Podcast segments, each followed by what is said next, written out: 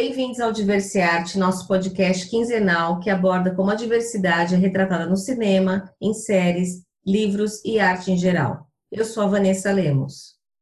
E eu sou o Eduardo Stelito.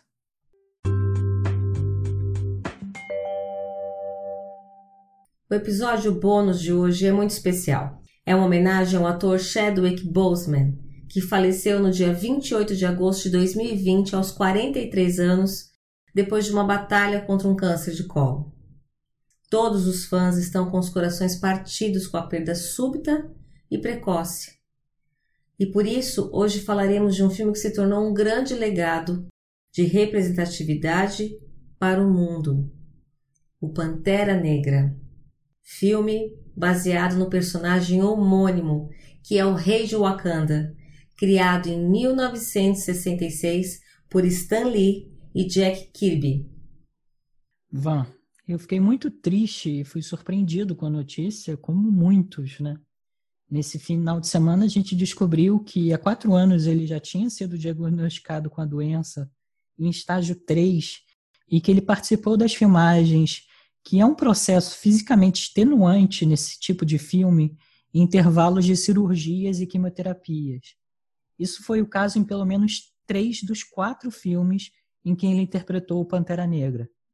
Na época do lançamento do filme, eu assisti algumas participações do Chadwick em programas de entrevista, e ele sempre se comportou como um verdadeiro rei, interagindo com os fãs com um imenso carinho e bom humor.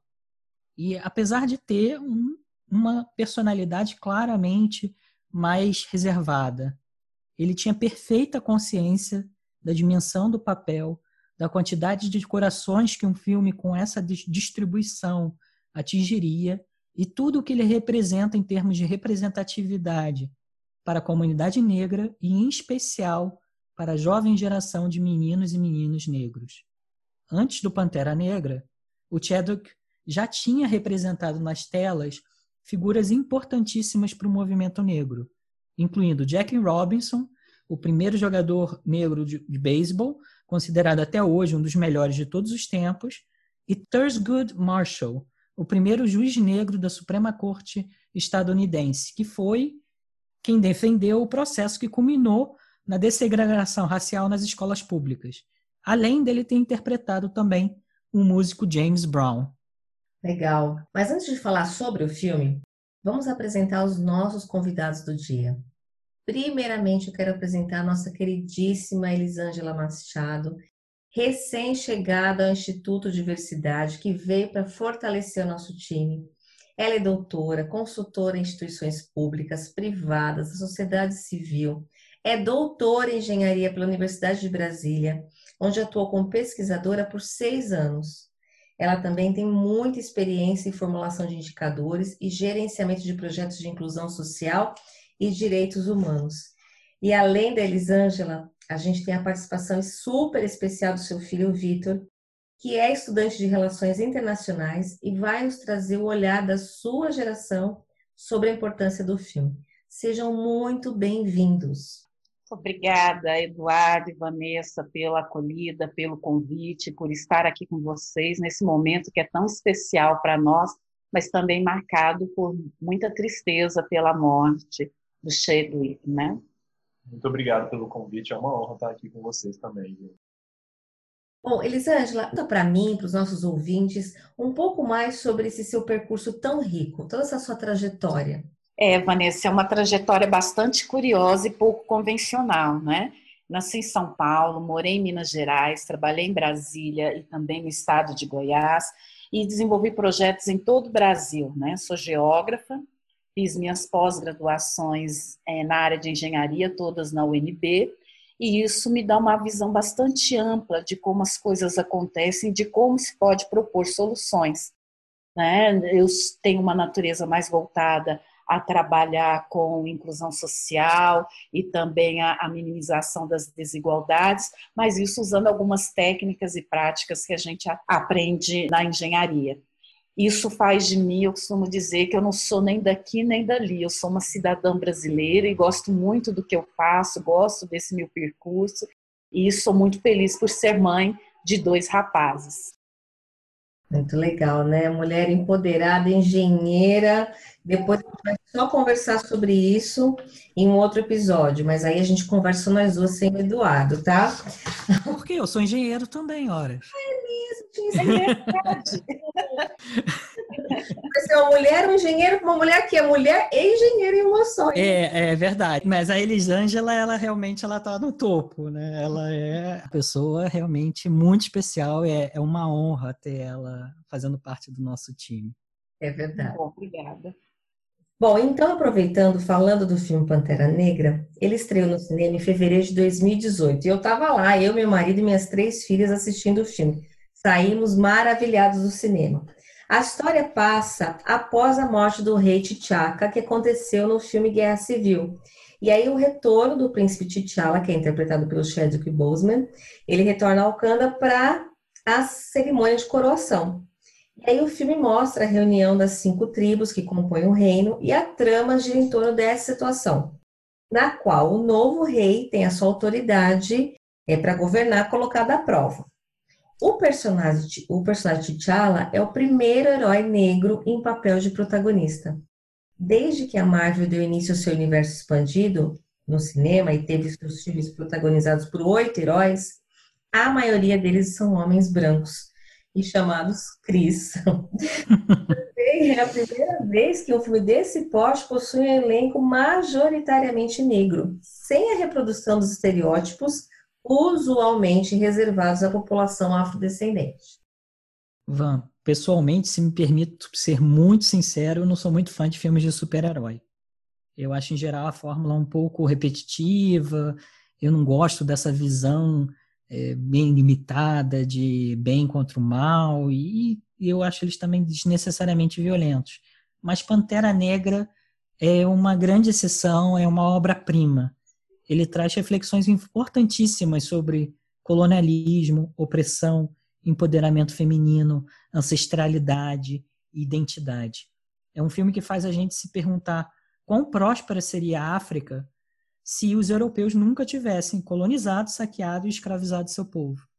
Como seria viver também em uma sociedade em que todas as pessoas fossem encorajadas a alcançar o seu potencial? E, e até o vilão, que normalmente é um personagem unidimensional nesse gênero de filme, tem motivações muito autênticas e fundamentadas. A questão bastante pertinente que ele coloca é qual o papel do líder negro em um mundo predominantemente controlado por estrutura de poder colocadas pelos brancos.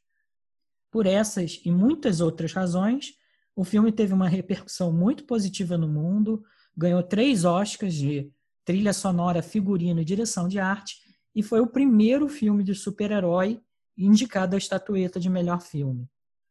Vitor, conta pra gente a sua experiência com o filme e a importância que o Chadwick e o Pantera Negra têm para sua geração. Então, é, realmente é um, é um grande marco, não só o filme, mas a morte do ator também, que o Chadwick, como vocês mesmos já falaram, ele é um ator, uma pessoa muito carismática, uma pessoa muito, muito boa, né? Isso fora das telas. Quanto ao filme, considero que ele é um grande marco porque realmente é o primeiro herói negro que tem papel de protagonista em um filme. Fora ele, no universo da Marvel, por exemplo, os outros dois heróis negros que eu consigo lembrar no momento são dois heróis secundários, né, com papéis secundários, que é o Falcão, que é secundário do Capitão América, e o Máquina de Combate, que é secundário do Homem de Ferro. Então, a gente vê que é um marco muito grande. Apesar da primeira aparição dele não ter sido no filme solo dele, ter sido em Capitão América Guerra Civil, ele já tem uma aparição muito forte no filme, né? A presença dele é muito forte, a rivalidade que ele acaba criando com alguns personagens é muito forte. E falando principalmente sobre o filme do Pantera Negra, ele é um marco porque mostra um mundo que as telas de cinema não estão acostumadas a, a ver do jeito que ele é apresentado, né? Mostra, é, como a Van já disse, mostra uma África rica. É algo muito diferente, é algo muito poderoso. Uma representatividade que há muito tempo eu não via, uma representatividade que há muito tempo eu não sentia.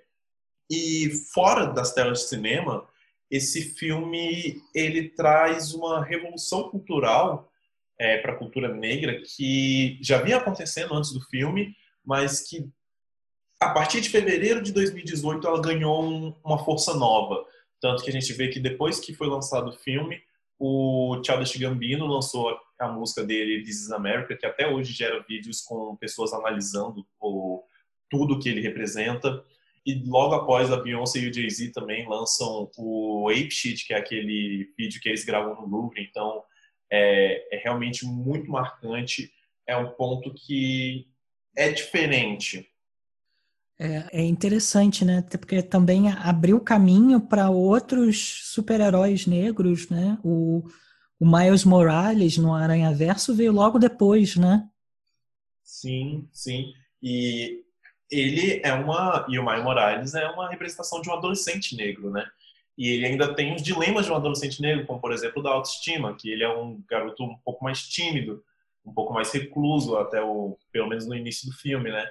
Então, realmente abriu um leque de representatividade nas telas que é muito importante para homens negros adultos, é, adolescentes negros. Então, realmente Pantera Negra virou um marco muito histórico no cinema. É, obrigado, Vitor. É, é, muito interessante ouvir essa sua, sua perspectiva e, e realmente acho compartilhar com os nossos ouvintes né, todo, todo o impacto, além da técnica, né, todo o impacto simbólico é, desse filme e, e, também, né, eu imagino que o cuidado que o filme trouxe em retratar culturas africanas, né, ele fez realmente uma imersão no vestuário, nos símbolos, nas línguas e na arquitetura do continente africano. Há 10 anos eu não entendia e eu nem tinha ouvido falar sobre representatividade ainda. Até porque, com a menina branca de cabelo claro, liso, eu sempre tive bonecas brancas com cabelos claros, lisos, até que eu me tornei mãe de uma menina de cabelo castanho escuro e crespo, filho de mãe branca com pai negro.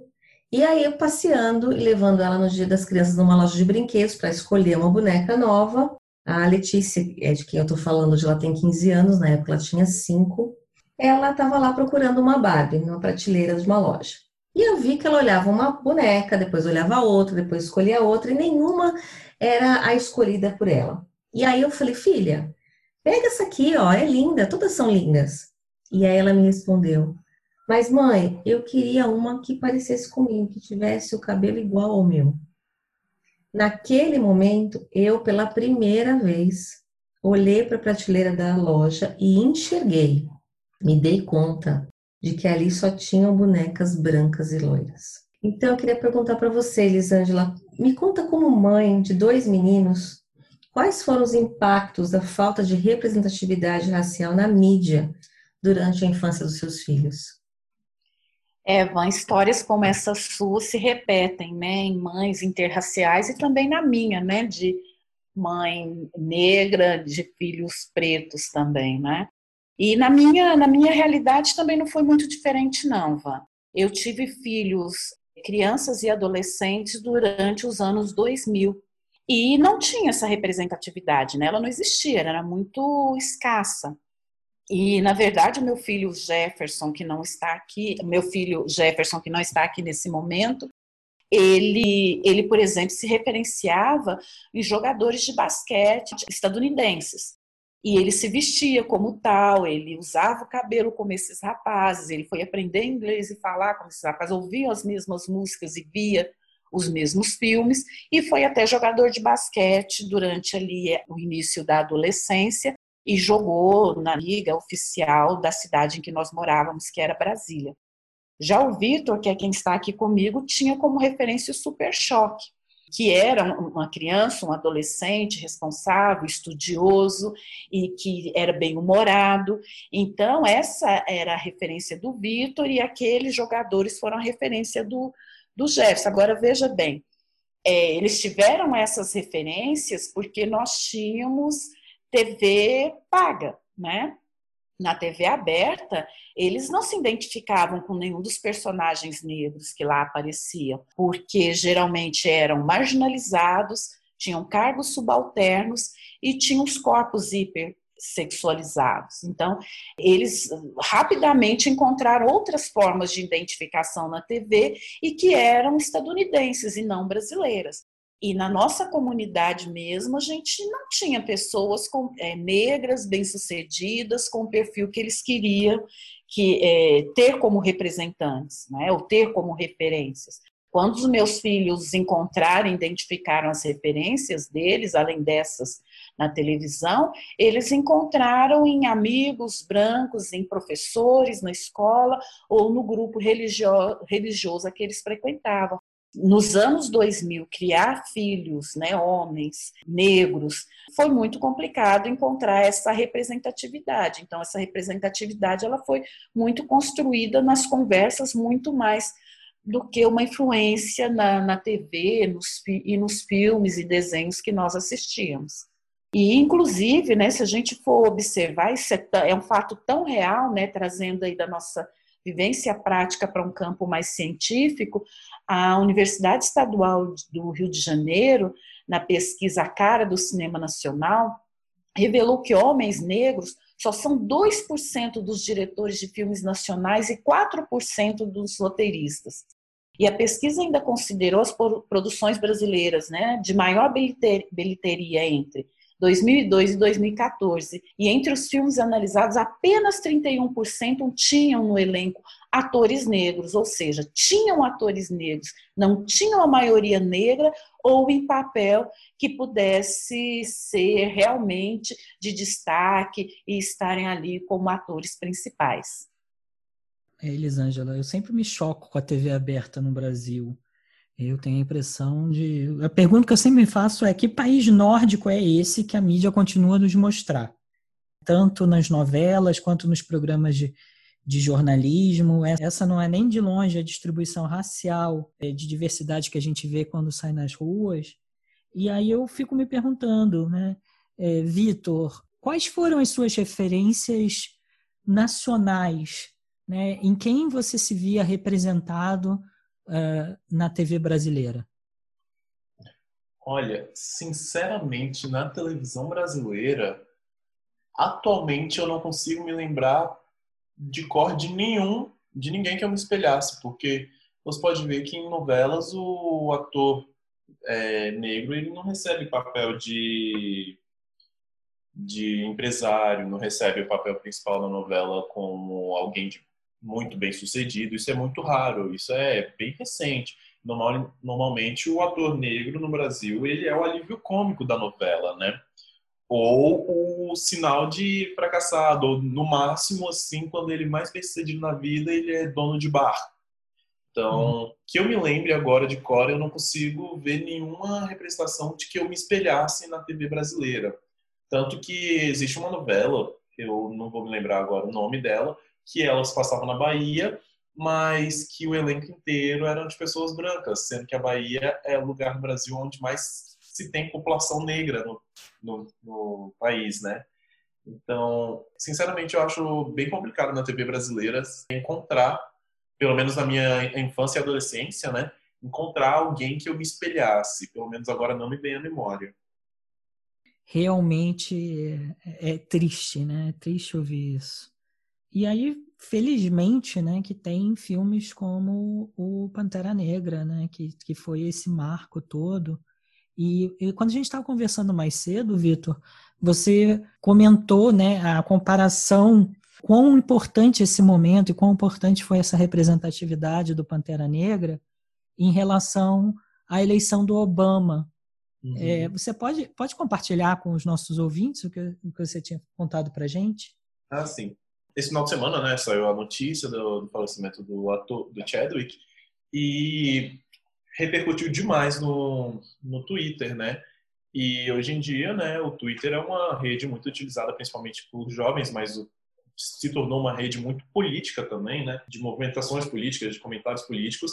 E até o início desse ano, mais ou menos, quando o jogador de basquete Kobe Bryant morreu nos Estados Unidos, o Obama publicou um tweet sobre, falando sobre a morte do jogador e até então, até esse final de semana, era o tweet mais curtido da história do Twitter, era esse tweet do Obama falando sobre Kobe Bryant. Mas assim que o Chadwick faleceu, a família dele usou o perfil dele para publicar uma postagem falando sobre o falecimento dele.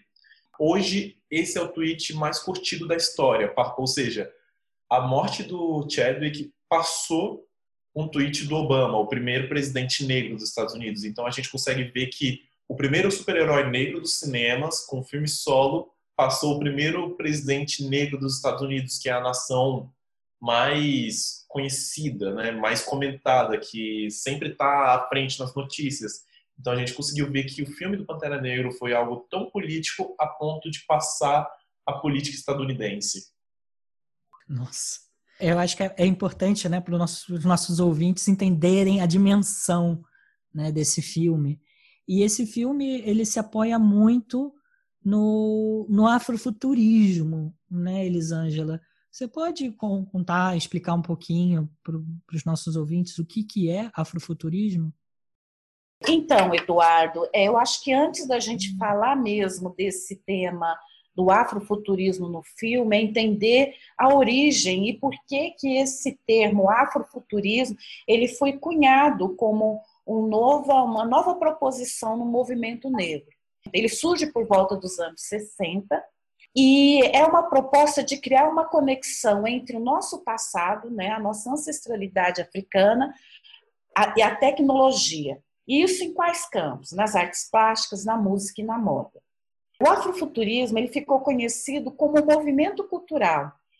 E na década de 90, quando Mark Der agrupou todas essas manifestações artísticas em um único conceito em seu livro. O objetivo do livro é fazer uma crítica à falta de autores e de perspectiva negra na ficção científica.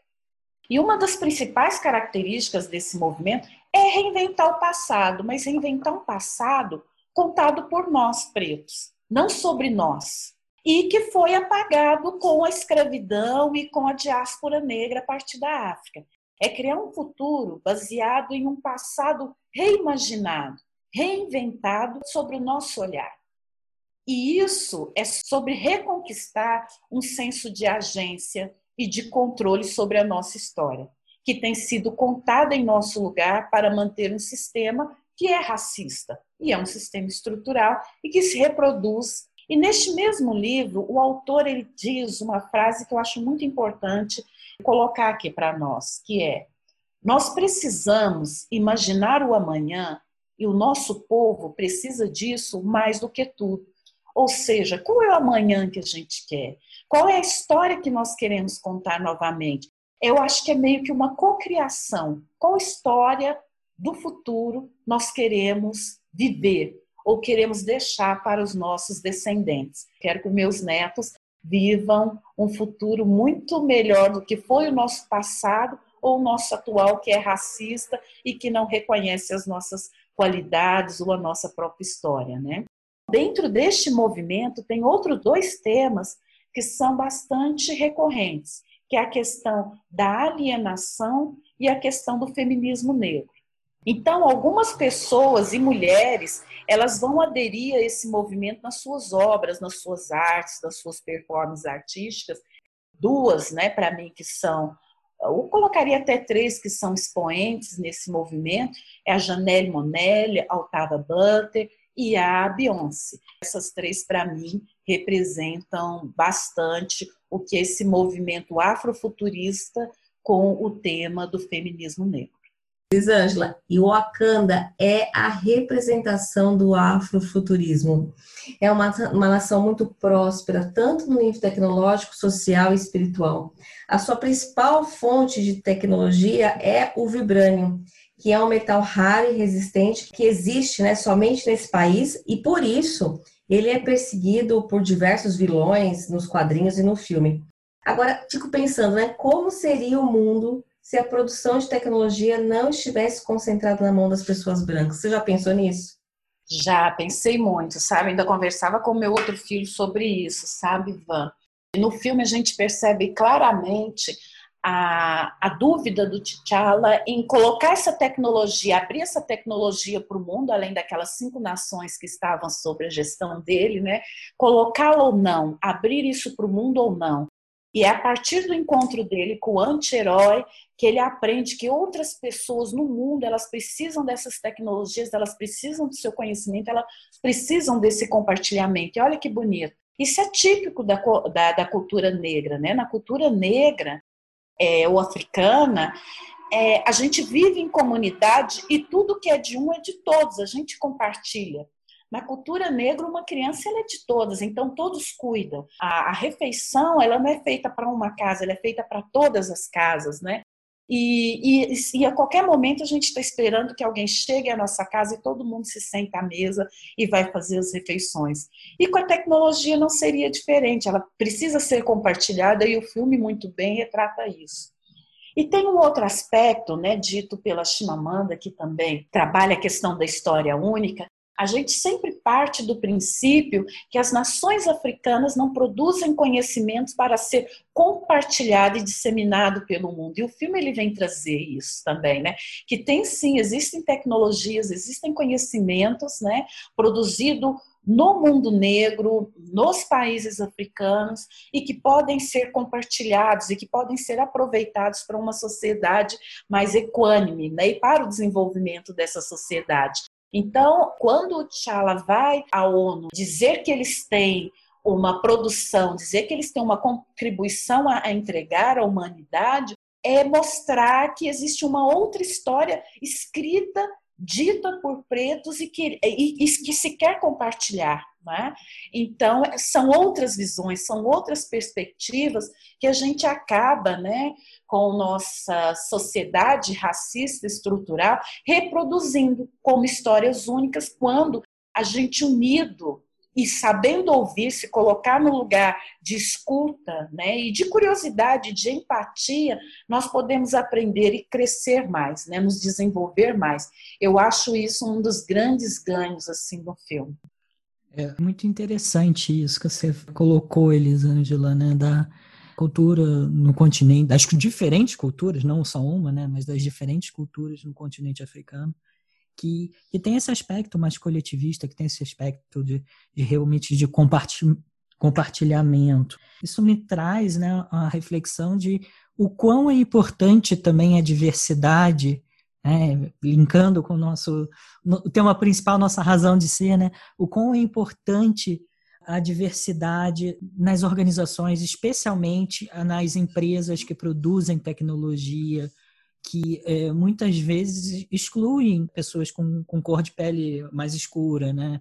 como as tecnologias de reconhecimento facial que a gente tem visto atualmente, que é, muitas vezes não reconhecem a, a pele negra.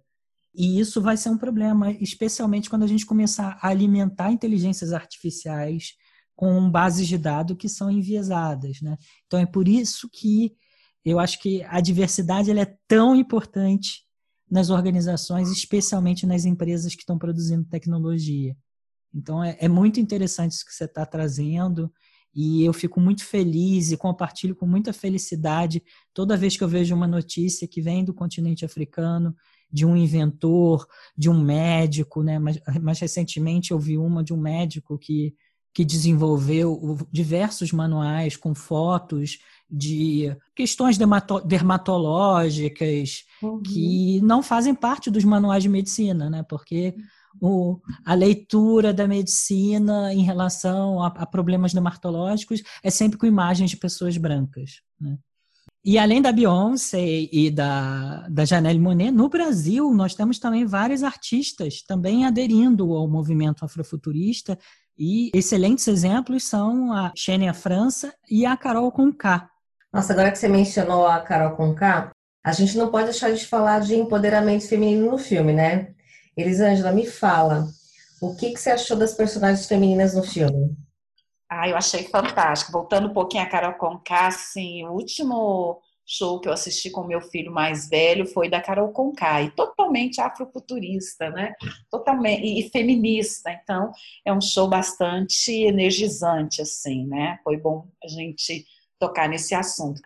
Fechando esse parênteses, né? Então, as personagens femininas me encantam muito, né? Porque mostram mulheres muito corajosas, empoderadas e representadas em posições de destaque, né? Como general, como tecnóloga, né? Como espiã, é, matriarca e, e podendo escolher, né?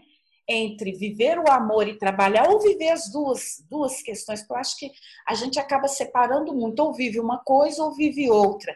E a mulher, geralmente, a negra, ela está sempre destituída do afeto, né, dos relacionamentos afetivos na nossa sociedade. E ali ela aparece com escolhas, né? Eu posso escolher estar numa posição sim de grande gestor, eu posso escolher estar gestor e também viver uma, uma relação afetiva saudável. Então, é, esse, esse filme ele retrata bastante o que nós queremos para o nosso futuro, o nosso presente no nosso futuro, o que nós como mulheres negras nós queremos viver.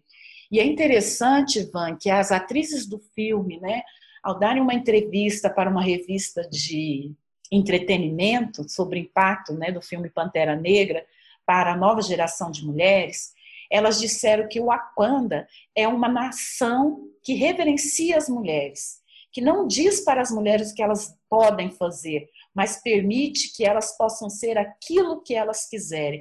E isso sim é libertador, é um avanço que a gente vai conquistando e galgando a cada passo, a cada minuto, a cada nova produção cinematográfica e produções artísticas. Ai, muito bom. Isso você está falando, eu estou lembrando de um outro vídeo que viralizou nesses últimos dias, que é o Chadwick fazendo uma pegadinha em um cinema do shopping. Eles montaram uma cabine na saída da sala do cinema e as pessoas podiam gravar um depoimento agradecendo o T'Challa pela contribuição à comunidade afro-africana e ele ficava atrás de uma cortina e depois ele vinha conversar com as pessoas. As reações eram maravilhosas. Aliás, se eu tivesse nesse shopping, a minha reação era agarrar, beijar, abraçar. Achei as pessoas até contidas.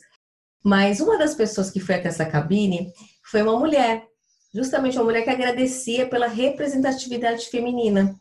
E segundo ela, né, ela comenta o seguinte, que as personagens femininas é, não eram fortes porque foram machucadas ou porque estavam com raiva.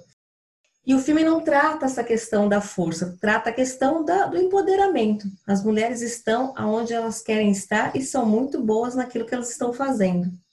E o T'Challa, ele é um exemplo masculino de como tratar as mulheres na vida real. Ele respeita a mãe, a general, a irmã. Ele não se sente ameaçado por elas. Ele as enxerga como iguais. Mas eu vou parar, porque senão eu acabo contando o filme inteiro. E hoje, é uma segunda-feira, ele vai aparecer na tela quente. E eu não quero dar spoiler, porque o próximo episódio vai ser justamente sobre masculinidades. E aí, Edu, eu acho que a gente tem que manter o suspense. O que, que você acha? Sim, vamos manter o suspense para o próximo episódio. No próximo episódio, a gente vai fazer um gancho nesses pontos aí. Então, é, aguardem, porque ele já está saindo do forno e vai ao ar no dia 11. É, muito, muito obrigado, Elisângela e Victor, por vocês terem topado participar do podcast. Vocês são sempre muito bem-vindos no canal e eh, já já sabem que vão estar convidados para participar dos próximos episódios em breve. Tá certo, viremos com toda satisfação. Eu que agradeço aí a acolhida que vocês nos deram. Eu que agradeço, foi muito, foi muito da hora participar, foi muito bom mesmo.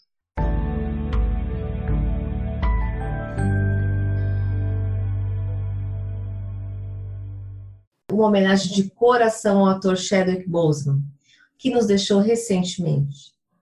Obrigada, Lisângela, obrigada, Vitor, pela conversa. E Chadwick, esteja onde estiver, receba o nosso agradecimento pela importantíssima contribuição para um mundo mais justo e inclusivo. Wakanda Forever!